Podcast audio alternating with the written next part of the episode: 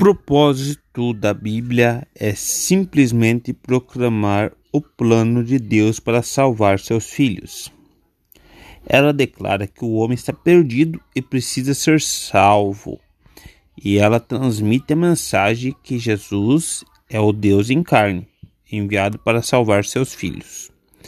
Embora a Bíblia tenha sido escrita há mais de 16 séculos, por pelo menos 40 autores, tem um único tema central: a salvação pela fé em Cristo.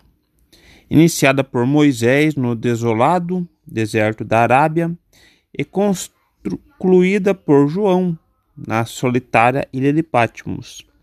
Ela é mantida coesa por um forte fio, a paixão de Deus e o seu plano para salvar seus filhos.